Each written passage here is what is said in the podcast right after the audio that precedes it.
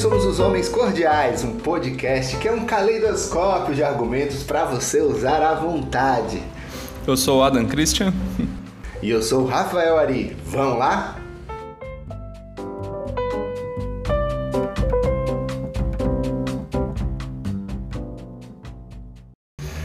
Adam, vamos lá. Assunto quente, né? Trocação franca. É o seguinte, para quem não sabe aí, essa semana é, invadiram a nossa universidade, tentaram pintar de branco as paredes. E para quem não sabe, explica um pouquinho melhor o que, que aconteceu e por que, que eu estou falando nossa universidade. O que, que aconteceu, Adam? Então, um bando de vândalos neofascistas invadiu um prédio central, nevrálgico, no coração da nossa universidade. Que é qual, né? Tem que falar. Qual é a universidade, né? A nossa alma mater, a Universidade Federal de Santa Catarina. E esses vândalos chegaram lá e invadiram esse prédio e você não acredita qual era o objetivo, o propósito nefasto que os levou até lá. Eles tocaram, queriam, to queriam tocar fogo no prédio, né? Ou o que, que eles queriam fazer Muito mesmo? Muito pior, eles queriam chegar lá com câmeras e com tinta branca para pintar as paredes ah. do centro de convivência que estavam repletas da cultura local, como aquelas pinturas rupestres antigas. Tudo que a cultura local da universidade produziu estava lá gravado como um memorial aos inúmeros, incontáveis estudantes que passaram e que provavelmente permanecem na universidade. E isso gerou uma comoção porque ah, as pessoas que já estavam lá, os, os, os alunos se revoltaram contra essa invasão, os nativos sim, se revoltaram contra essa invasão colonialista e resultou em agressão, né? O pessoal bateu neles lá, o pessoal dessa, dessa tribo invasora. Você pode falar qual era a tribo também? É, eles são conhecidos por uma sigla. Exatamente, que é MBL, né? Movimento Brasil Livre. É, dentro do, do próprio local lá, que é conhecido como centro de convivência, né? Ironicamente. É, eu recomendo quem não viu as imagens do centro de convivência que veja, porque coloca todo o sabor nessa, nessa discussão. Exatamente. E quem é, também quem, sei lá, estava fora do planeta Terra nessa semana e não viu nada, né? Resumindo é isso. Uns militantes, ativistas do MBL foram até a UFSC com tinta branca e foram até esse prédio que é o Centro de Convivência Antigo, né? Que está sob responsabilidade do DCE, se eu não me engano, enfim, mas está sob responsabilidade dos alunos, né, dos, do DCE, e é, foram lá com tinta branca para pintar as paredes que estão completamente pichadas, o chão está sujo, tem cheiro de urina, e a gente sabe disso porque a gente, eu sou professor da UFSC, o Adam é ex-aluno ex da UFSC, fez, fez graduação, mestrado, doutorado, tudo na UFSC. E a gente conhece esse prédio, né? Como quem toda vez que a gente vai é, até a melhor empresa brasileira, a melhor estatal que existe, fica lá, né? Que é os Correios. Ainda tá lá o prédio dos Correios? Eu não faz tempo que eu não olho, sim, mas eu lembro sim. quando é a, uni, a única coisa funcional que existe nesse prédio ainda é os Correios, ah. para você ver o tamanho do problema. Nossa. eu ia falar sobre um pouco sobre a minha relação com esse prédio, porque eu lembro de quando eu entrei na graduação, ele ainda era funcional, ainda tinha coisas lá dentro, tinha tinha convivência, as mas pessoas era... faziam coisas, né? Isso Que ano era esse? Em 2006. 2006. Mas já há muitos anos ele tá, ele parece um daqueles prédios abandonados no centro de uma grande metrópole. Então, ele está completamente abandonado, destruído, não parece o, o, prédio de uma universidade, muito menos um prédio funcional é. de uma universidade. Ele realmente parece mais um, um embaixo de um viaduto ali no centro de São Paulo, ou mesmo um, um pedacinho da Cracolândia. É, um monumento à Cracolândia. É, uma ode, né? Podia é. se chamar uma obra de arte, uma ode à Cracolândia. Mas, Adam, é, esse assunto tomou as redes sociais, a gente está falando aqui exatamente porque é a nossa é a nossa casa, né? E lamentavelmente a, a UFSC está num, numa situação, um estado né, de conservação muito lamentável, né? Não é só esses, eu acho que esse prédio de fato é um monumento é uma um, um, tem um simbolismo muito grande dentro da universidade porque é, ele fica realmente no meio do no meio do campus ele fica num lugar muito privilegiado. Em frente ao lago não? Em frente ao lago é, perto da reitoria inclusive. E fica e ele está numa situação assim realmente lamentável e ele simboliza muita coisa que está acontecendo dentro das universidades públicas, né? Não só é a UFSC, a UFSC é só, foi só a da semana, né? A, uhum. a, mas na verdade ele, ele simboliza muito é, o estado, é, o estado das universidades públicas no Brasil. E para não ficar nesse, para ficar não ficar na superficialidade, né? A gente pode ir um pouquinho além, né? Mas você estava falando antes da gente começar a gravar é, que quando você viu a cena, eu acho interessante esse teu relato, assim, né? Que você ficou... Como é que você ficou quando você viu as cenas, né? Eu vi o vídeo em que eles mostram ah, os detalhes da depredação e da, da má conservação e eu fiquei com vergonha. Eu fiquei com vergonha que a principal, a principal informação que tem no meu currículo é doutor pela Universidade Federal de Santa Catarina porque aquilo nem de longe parece uma universidade. Não é o que você imagina quando você pensa numa universidade. Não é como uma universidade parece. E, uhum. e essas coisas importam, assim. E eu acho que seria legal até você comentar um pouco, porque uh, teve várias repercussões. Né? Depois que teve esse caso da agressão, uh, eles foram para as redes, é claro, porque o MBL é um movimento que vai para as redes, é a principal coisa que eles fazem. E, e a UFSC soltou uma nota em relação ao ocorrido. E essa nota, eu acho ela muito explicativa de toda a situação que está acontecendo, desde o centro de convivência até a degradação e a, e a eu acho que a perda de qualidade da, das universidades federais e, e das universidades públicas no Brasil. Você percebe uma amostra nessa nota. Fala um pouco aí da nota, Rafa, você que acompanhou bem de perto. É, então, eu, eu, eu a nota em tese era para né, posicionar a universidade frente aos, ao ocorrido, né, a violência ocorrida dentro, da, dentro do campus. A nota, sei lá, tem, do, tem aquele, aquelas frases protocolares né, de, de, de quem é, foi obrigado a, a, a, a falar aquela coisa assim, sabe quando você vai dar vai, vai ter que se desculpar com o irmão, assim, depois de brigar, entendeu? Que os pais obrigam você a abraçar o irmão e você quer matar ele, entendeu? então. Sob é, coerção. É, sob coerção. E depois, praticamente, a universidade culpa a vítima, né? A, que apanha, de violência. E, e eu acho importante, Adam, dois, dois eixos dessa nossa conversa, que eu acho que a gente vai começar agora e, e vamos tentar não esquecer os dois eixos, tá? Eu, vamos tentar primeiro esquematizar isso, depois a gente pode se alongar um pouquinho. Um é por que, que a universidade chegou nesse ponto, né? Por que, que a universidade chegou nesse ponto é, de degradação, de, de até mesmo de é, falta de respeito público, né? A UFSC, como outras universidades, ela, ela tinha um respeito público há, há, há pelo menos uns 10, há uns 10 anos atrás, mais ou menos, assim, é, havia uma, um respeito pela universidade gigantesco, assim, ninguém questionava a, a, a qualidade, ninguém questionava, é, as pessoas tinham orgulho de, de, de, fazer parte e desejo de fazer parte da UFSC. E hoje a gente vive um período em que há maior nível de evasão de, da história de alunos. Eu não sabia. Nós, nós, pois é, nós temos uma evasão gigantesca na UFSC. E nós temos um, também um, uma queda do interesse no vestibular é, pela universidade. Então, tem vários aspectos envolvidos aí.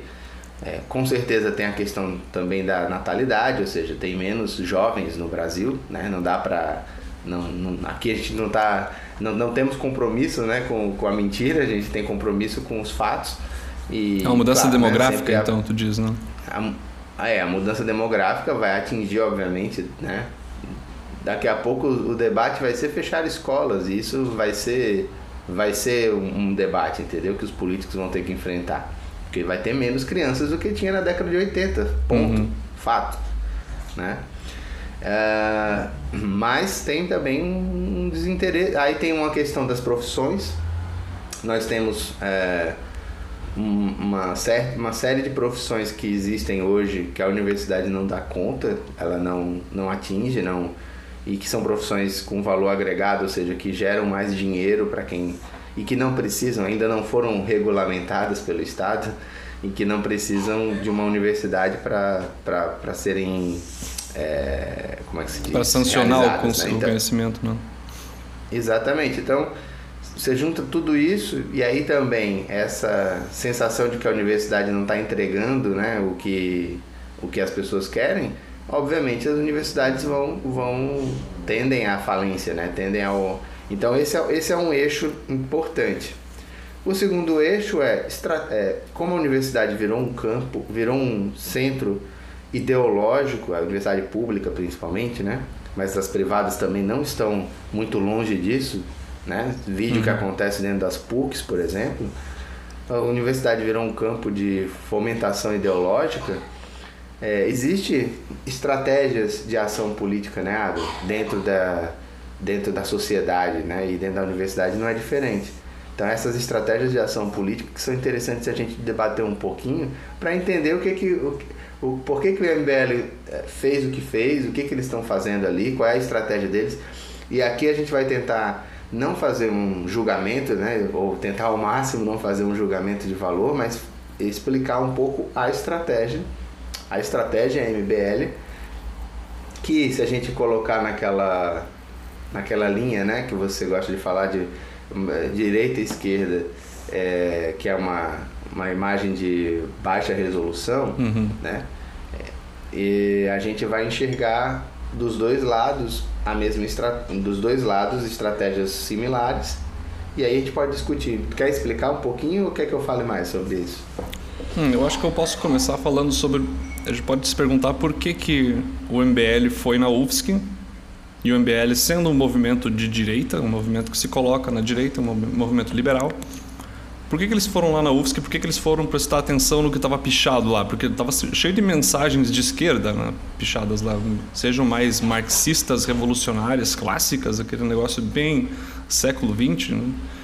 quanto mais política brasileira local. Tinha todo tipo de Lula livre e, e PT e apoio a, a candidatos específicos lá. E como que a universidade veio a ser associada ao lado do esquerdo da ideologia política? Como que a esquerda começou a tomar conta das universidades? Porque eu acho que isso não é um movimento natural nem óbvio e tampouco é um movimento uh, é, é, um movimento histórico antigo, mas que te, tem piorado na minha na minha visão piorou bastante nos últimos anos assim, e, especialmente por parte dos alunos. E se você analisar a, a UFSC, ela sempre foi, sempre dividiram a UFSC politicamente entre os campos, em que alguns, é, entre os campi, né? Uhum. E alguns eram mais mais de esquerda, outros mais de direita, os mais vinculados à engenharia, tecnologia. Uh, e uhum. acho que até em algumas áreas da saúde era um pouco mais à, à direita e os, os mais vinculados às áreas de humanas, onde eu me, me, criei lá no Centro de Filosofia e Ciências Humanas e de Educação, principalmente, são muito mais ligados à esquerda. E uhum. que eu acho que tem, uma, tem um motivo que, que a esquerda acabou dominando essa, essa instituição e o motivo que a nota saiu para esse lado mais para a esquerda do que para um lado que seria mais neutro. Né? É interessante você colocar isso porque tem isso, né? Dentro da universidade a gente tem, obviamente, todos os, assim como tem na sociedade, tem todas as, tem todas as, as, as formas de pensar. E isso é bom, isso, essa pluralidade é muito valorosa, assim. Né? Exato, só que no existe todas as formas de pensar na universidade. É, provavelmente estão à direita, como a gente está falando mais ali no, no centro de tecnologia, na saúde. Só que é, o discurso oficial é, não permite não permite que essa forma de, de pensar se manifeste também porque na verdade é o seguinte né Adam a, as universidades públicas exatamente por elas terem um caráter público elas deveriam respeitar a, a, a, a pluralidade né, de pensamentos e ideias políticas, ideológicas de uma sociedade e dessa maneira ela se tornaria muito, buscaria a, a institucionalidade de forma mais é, agressiva até do que instituições privadas. Então ela buscaria assim todos os seus protocolos, seja numa simples reunião de departamento até a maneira como ela se coloca para a sociedade, como ela escreve, até a maneira como é, o que ela permite que aconteça dentro do seu, da sua, do seu, né, da, da, da, do seu espaço físico, hum, deveria estar eivado, deveria ser a senhora deveria ter, ter esse orgulho de dizer não, aqui nós somos uma universidade institucional, o que eu acredito não não não deve ser preponderante e, e, e, e aqui tem que ter espaço para todo tipo de pensamento. Isso, tipo, não é assim que acontece. Uma certa neutralidade, né? Agora, como Exato. que isso aconteceu? Eu acho que tem uma dinâmica interessante aí, porque eu acho que a esquerda e a direita, especialmente essa esquerda mais ideológica, mais clássica, ela, elas veem a universidade com, com uma finalidade distinta. O pessoal mais à direita, o pessoal da tecnologia, o pessoal que está lá nas engenharias criando uh, coisas para o mercado, ela tem uma visão da universidade que é mais meio para um fim. Ela quer produzir, ela quer. Ela só quer, ela só quer sair dali, pelo amor de Deus. Isso. Ela quer terminar a Quer fazer o curso, sair, trabalhar, ganhar dinheiro, viver sua vida. Agora, o pessoal da esquerda. E, você, e, você quer, e você quer ver como isso se manifesta muito claramente? Votação do DCE. Vai ter eleições para o DCE. Enquanto os centros de humanas, artes, enfim, é, educação votam em peso, o pessoal do CTC nem aparece, nem vai votar, entendeu?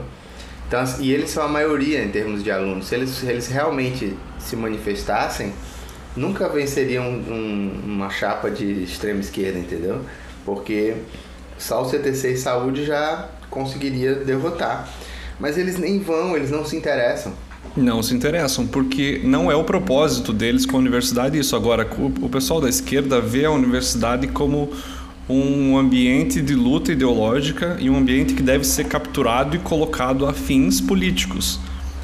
E quando você tem um grupo que se interessa em tomar o poder numa instituição e o outro grupo não se interessa, é muito óbvio o que vai acontecer um grupo vai tomar conta e é o que acontece nas eleições em todos os níveis da UFSC. Eu acho que desde do, do centro acadêmico dos cursos até uh, o DCE, até uh, as outras instâncias que também são, são eletivas lá dentro, que também são dependem de votação, o pessoal da esquerda se manifesta e, e tem alunos profissionais lá dentro que já estão a, na UFSC há 10 anos e participam dessas coisas, mobilizam as pessoas e assim eles ocupam esses espaços e isso vai acontecendo aos poucos, vai acontecendo aos poucos e quando você percebe é, a instituição toda está tomada por pessoas do mesmo uh, do mesmo grupo ideológico, ela, ela, é, ela é capturada por essa e daí o, os interesses da universidade e da, da instituição acabam se desviando para esse lado.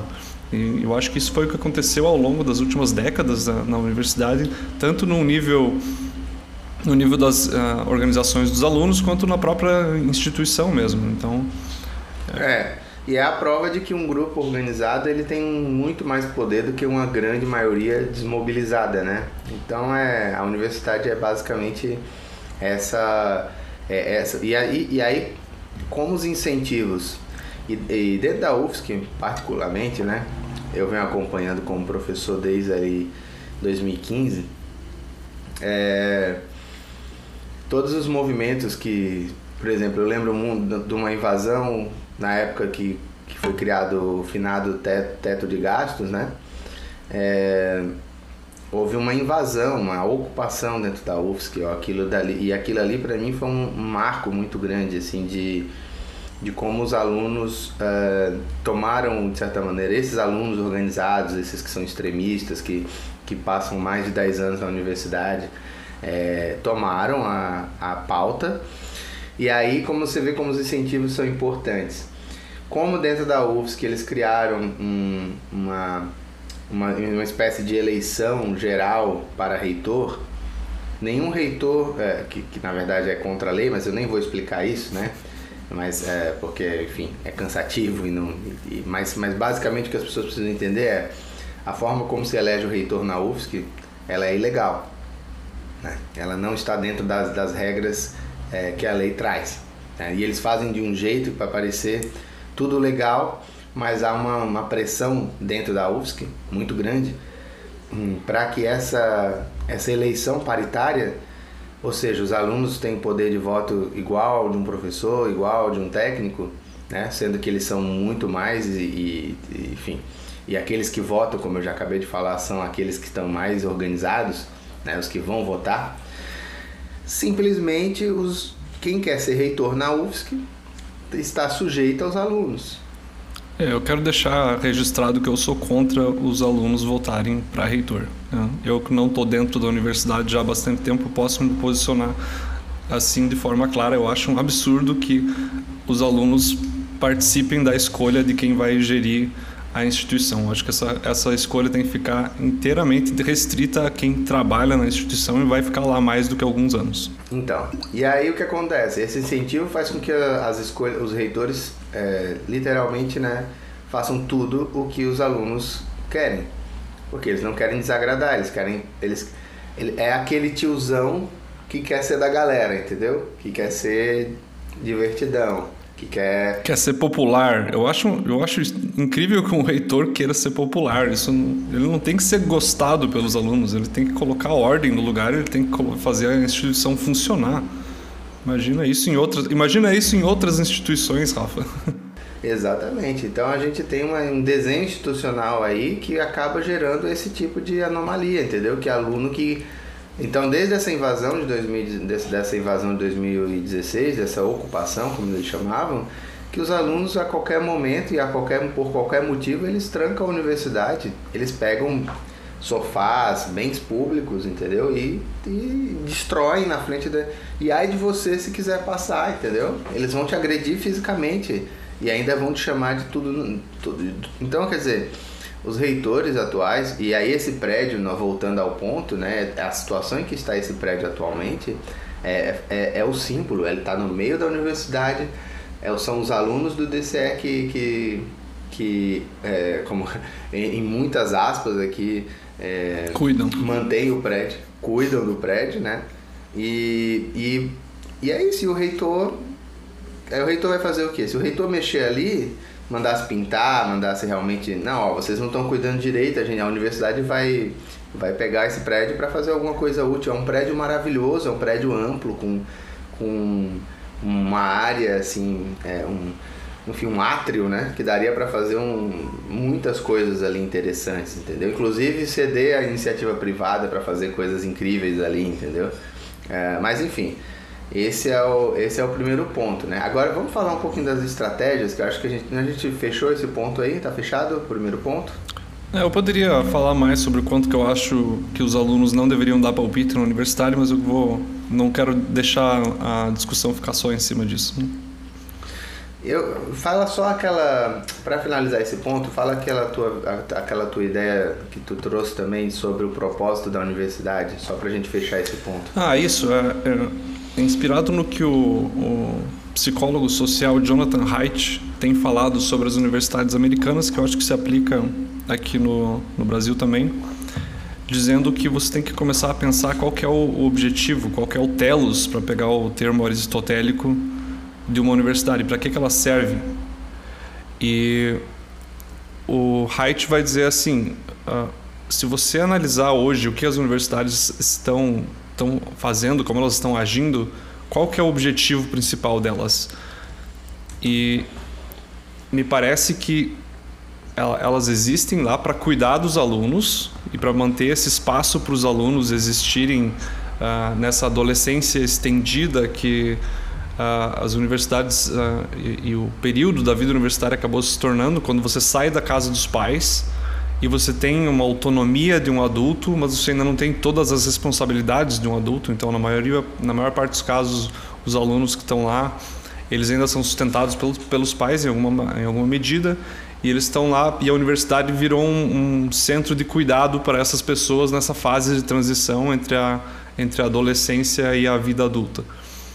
E a universidade, a função da universidade não deveria ser essa. O telos da universidade deveria ser encontrar a verdade, produzir pesquisa de alto nível e, e treinar pessoas para que elas funcionem na nossa sociedade e, e produzam e, e, se desenvolvam e se tornem uh, profissionais e adultos melhores e seres humanos mais completos e fazer pesquisa de qualidade, fazer conhecimento, trazer trazer a, aquela coisa bem do ideal iluminista, assim, sabe, buscar saber mais do que a gente sabia antes. E parece que foi deturpado esse objetivo.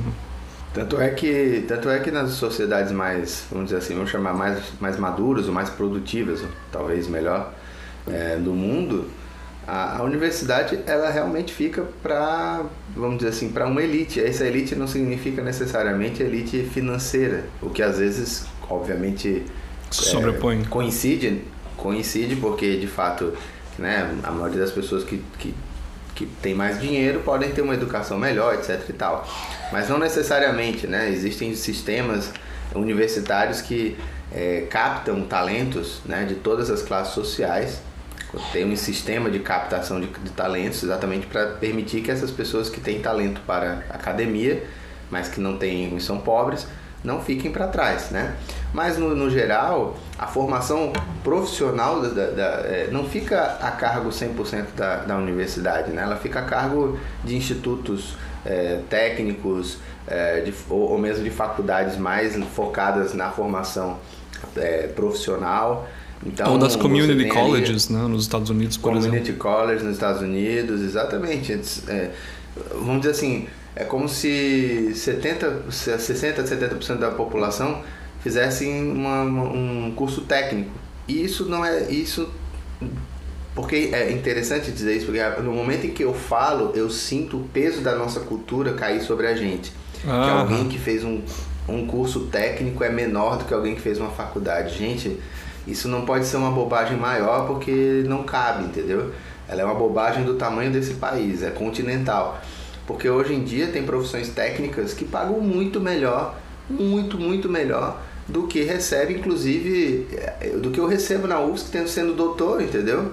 É, então, assim, a primeira coisa que a gente tem que vencer é esse preconceito contra a formação técnica, porque a gente está, na verdade, desperdiçando a oportunidade de muitas, muitas crianças pobres terem uma, um, uma profissão que de fato vai mudar a vida delas, entendeu? Que elas vão sair daquela situação e vão ajudar os amigos, vão ajudar os, os familiares também a sair daquela situação.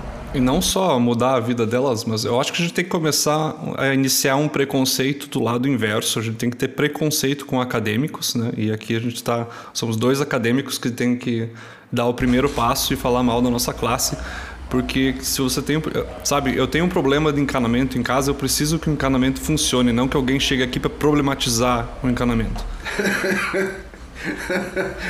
Olha, esse encanamento aqui, na verdade, ele, ele está querendo se expressar, entendeu? Esse pingado é como uma metáfora da sua vida. Porque o Você tá cano tá tem esse formato? O que isso está dizendo?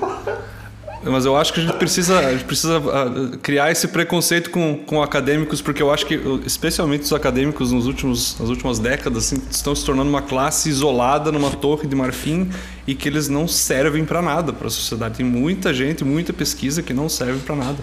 E, e, assim, sem querer ser só um utilitarista, porque, claro que conhecimento por conhecimento tem valor, eu acho que a, a, a classe acadêmica deve explicações hoje. Sim, concordo. É, bem, vamos então ir para vamos, vamos só explicar um pouquinho para quem para quem quer entender assim, nossa, alguém, a pessoa, ah, poxa, eu discordo do MBL, eu concordo com o MBL, acho um absurdo a universidade estar tá assim, tem que tem que mais aqui entrar lá, né? É, vamos, vamos tentar só fazer um pano, se afastar um pouquinho do julgamento e tentar fazer um panorama maior, né? É, como, como, como a gente falou, existe essa, essa linha né? onde tem a extrema esquerda, extrema direita, centro, por mais que ela não explique tudo, como a gente gosta e reafirma mil vezes, mas ela é, serve para um, uma visão pedagógica, né?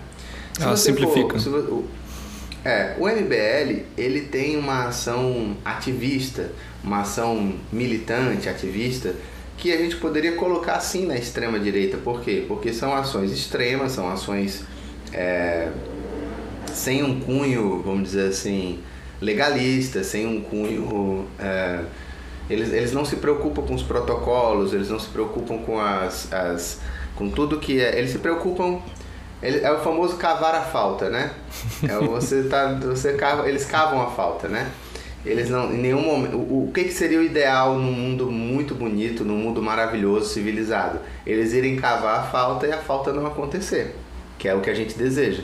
Que é eles entrarem ali, pintarem, enquanto estavam ali pintando o prédio, os alunos civilizados iam chamar a segurança do, do campus, a segurança do campus viria, haveria um debate civilizado, pedindo para eles, eles saírem, e assim transcorreria as coisas, e não é, que eles apanhassem de, daquelas moças de cabelo colorido.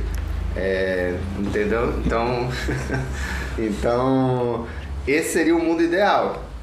Agora, o que, por, por que, que eles fazem isso? Por que, que eles vão cavar essa falta?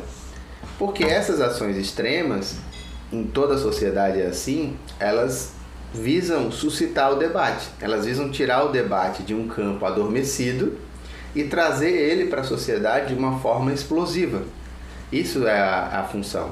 Do lado extremo da esquerda, só para a gente poder situar, nós temos o movimento sem terra, nós temos o movimento do sem teto, nós temos partidos políticos como o PSOL, como o PSTU, enfim, partidos que, de certa maneira, trazem o debate para o seu extremo, para que partidos como o PT, que já são extremos na nossa concepção, e que têm as ideias erradas possam parecer moderados. Quando o PT fala, não, o pessoal está exagerando um pouquinho, precisa governar uma prefeitura, como Lula já disse algumas vezes, né? deixa eles governarem uma prefeitura.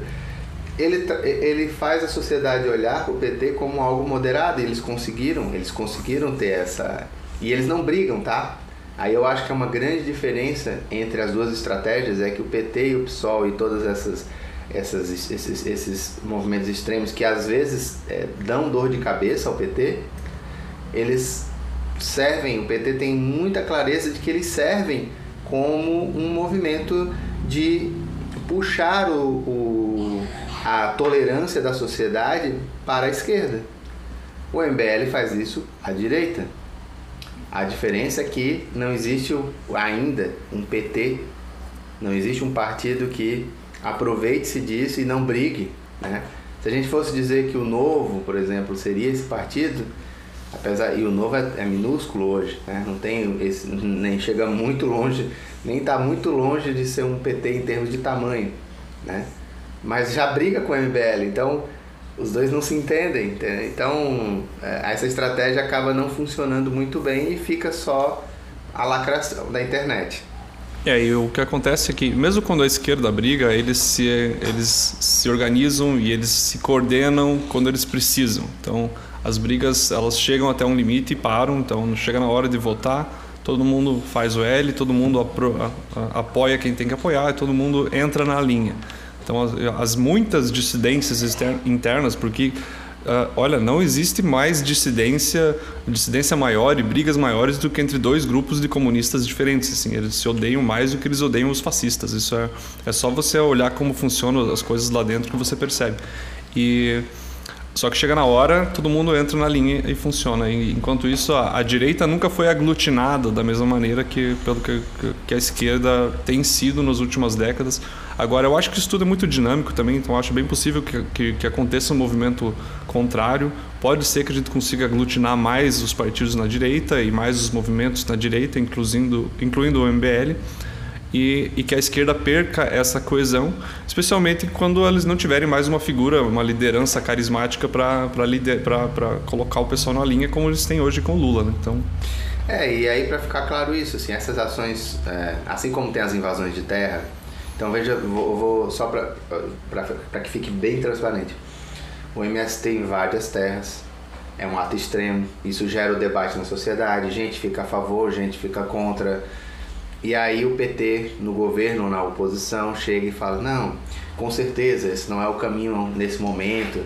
Mas é interessante a gente fazer o um debate sobre, sobre a, reforma, a reforma agrária. Então nós estamos mandando uma lei aqui muito sensata, muito ponderada, é, para que essas terras sejam é, transformadas em, em, em, terras de assentamento de uma maneira é, mais, mais é, institucional, né? sem essas invasões, sem que tenha, seja necessário dar tiro, nem nenhum tipo de violência. Pronto, foi conseguido o, o, o, o objetivo, entendeu? O objetivo era esse. O objetivo era estressar o debate para poder alguém propor alguma coisa. No caso do MBL, para você ver como a nossa sociedade também, isso também é um fato, como ela está à esquerda mesmo, né? Ela está ainda nesse debate público mais à esquerda. O MBL foi lá, levantou essas. Muita gente ficou brava, muita gente ficou brava com o MBL, muita gente ficou brava com a UFSC, mas a gente não tem ainda a institucionalidade, o peso institucional à direita para chegar um partido, ou seja lá o que for, e dizer: não, MBL, não é assim. Vocês deveriam ter mandado um ofício, é, e esse, se esse ofício não fosse respondido, é, vocês iriam lá, fariam fotos, imagens, vídeos, mostrariam como está. E não chegar pintando, isso não, não se faz. Mas com certeza agora que vocês mostraram o problema, nós vamos entrar aqui com esse pedido e com certeza a universidade vai tomar uma providência. Então, era, essa era a hora né, de ter um movimento mais moderado, mais ponderado, mais institucionalista, entre aspas, uhum. que faria esse trabalho. Só que você percebe que há esse vácuo, e eu não digo que não, não estão fazendo, há esse vácuo de poder, de poder real, de poder realmente fazer a coisa acontecer. A minha suposição é que o que ele. Eu, eu gostaria, quero estar errado, mas a minha suposição é que o centro de convivência vai ficar daquele jeito ali. Talvez vão limpar, vão mandar uma faxina ali, fazer uma faxina, vai limpar, mas daqui a cinco meses, quando ninguém mais falar sobre isso, vai estar vai tá do mesmo jeito. Eu concordo. E, e a gente percebe quando a gente começa a falar da universidade o quanto que o telos dela não é o não é o telos da verdade não é não é isso que a gente tá que, que não é para isso que a universidade serve porque a gente já, já começa a se preocupar em dizer que não todo mundo tem que ter acesso tem que ser inclusivo tem que ser inclusivo tem que ter tem que trazer as pessoas não pode ficar ninguém de fora ninguém e eu acho que está na hora de começar a se perguntar sobre sobre esse telos e se perguntar sobre se é isso que a gente quer para a universidade, porque eu acho que eu gostaria que a universidade fosse um centro de excelência. Só que a excelência ela entra em conflito com a inclusão e com a igualdade. Então, perfeito. As universidades elas, elas acabaram se tornando um centro de assistência social pura e simplesmente, é, coisa que elas não é a vocação dela, né? A vocação dela deveria ser estimular o governo, a estrutura de Estado a ter uma escola básica boa o suficiente para identificar aqueles talentos que estão ali dentro, da, dentro da, da, da, das escolas básicas, seja de qual classe social for, entendeu? E buscar esses talentos para a universidade à medida em que eles forem passando de, né, passando de fase, né, passando de nível. Essa deveria ser o, a, o verdadeiro olhar social da universidade, mas mantendo o núcleo de excelência, a vontade de, de a, sua, a, sua, a sua missão inicial, né? E assim, outra, outra coisa que a gente vai ter que vencer é esse preconceito contra as, as, as profissões técnicas. Se a gente não fizer isso, a gente vai continuar com essa ideia de que todo mundo tem que estar dentro da universidade e não existe nenhum lugar do mundo onde isso aconteça. Não existe. Isso prejudica a, as próprias pessoas porque elas não têm a oportunidade de, de fato fazer a escolha, vamos dizer assim, elas se sentem obrigadas a estar numa universidade Sim. e elas acabam não, não fazendo uma escolha por, pelas suas habilidades, pelas suas aquilo que elas gostariam até de fazer. Tem muita gente que nem suporta o, o debate teórico dentro da universidade, entendeu? Sim, realmente a gente vai ter que ter um pouco de coragem de enfrentar essa esse impulso pela igualdade pela inclusão que, que apesar de todos os lados positivos que ele trouxe, uh, também tem um problema tem problema em algumas instituições, sabe? Ela não não funciona para todos os campos, não funciona para todos os momentos. A gente precisa aceitar que a universidade, por exemplo, tem que se tornar um centro de excelência em primeiro lugar e a, a tarefa de inclusão e, e de igualdade pode ficar em segundo plano, pode ficar de lado. E isso não é o que acontece na universidade hoje. E eu não estou vendo ainda um movimento que faça isso voltar a acontecer, sabe? Que faça a universidade se tornar o lugar onde a gente desenvolve as nossas principais mentes, a gente cria gênios, cria talentos, cria pessoas que vão que vão mudar o mundo, que vão que vão criar ideias e, e, e produtos e, e o que for de forma nova.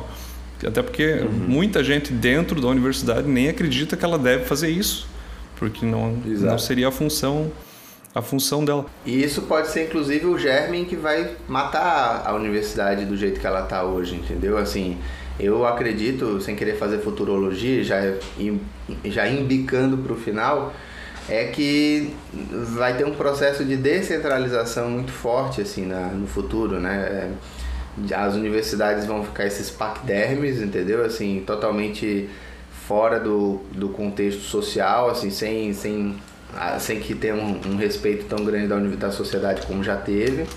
E a gente vai ter um, um processo ali de centros de excelência menores em determinadas áreas que vão desenvolver vinculados a empresas, vinculados a, a enfim, até mesmo a, a, por exemplo, a Embrapa. A Embrapa é um excelente exemplo de, de modelo é, estatal que tem um foco muito, muito assim, definido e que consegue desenvolver um trabalho incrível. Agora, vê como é que é o modelo de contratação da Embrapa, vê como é o modelo de trabalho deles, as parcerias que eles fazem com, com as parcerias que eles fazem com a, a iniciativa privada, enfim, tudo isso daí faz com que a Embrapa tenha um sucesso gigante, assim, é um é um é uma, uma estatal que não é uma estatal, né, é uma autarquia na verdade, é, que, que tem um sucesso grande. Isso isso daí é um modelo que deveria ser reproduzido para as universidades, talvez, entendeu? E quando, e, ah, ah, mas tá falando, ah, é muito fácil falar da Embrapa porque são grãos, porque é, uma, é agronegócio e tal. Mas como é que seria para as artes? Meu Deus, eu poderia passar mais um podcast. Aliás, vamos gravar um podcast sobre isso, porque é, hoje em dia, vou dar um exemplo da minha área. Eu sou professor de roteiro, de escrita dramática, tá? A quantidade de profissionais que é, necessários ou que são é, que existem vagas para profissionais de para fazer roteiros de jogos de games é gigante é uma área quase que infinita porque tem games de celular games disso daquilo é infinita e nós não temos esses roteiristas de gamers formados eu tento eu tento formar na UFSC alguns né eu tento incentivá-los a ir para essa área. Dou aula na, na, animação, que é um curso de, anim, é, né, de animação, no qual eu sempre falo, pessoal, quem tiver o talento para ser roteirista de games vai ganhar muita grana.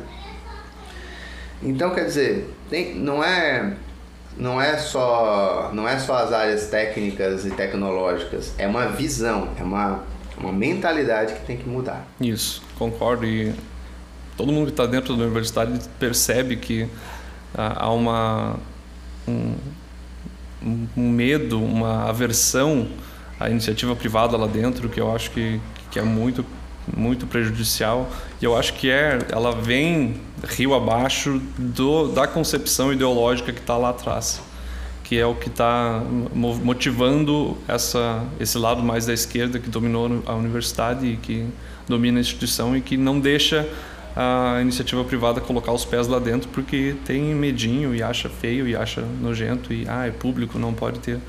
E nossa, todo mundo que está tá, quem está perdendo aí são os alunos. Né?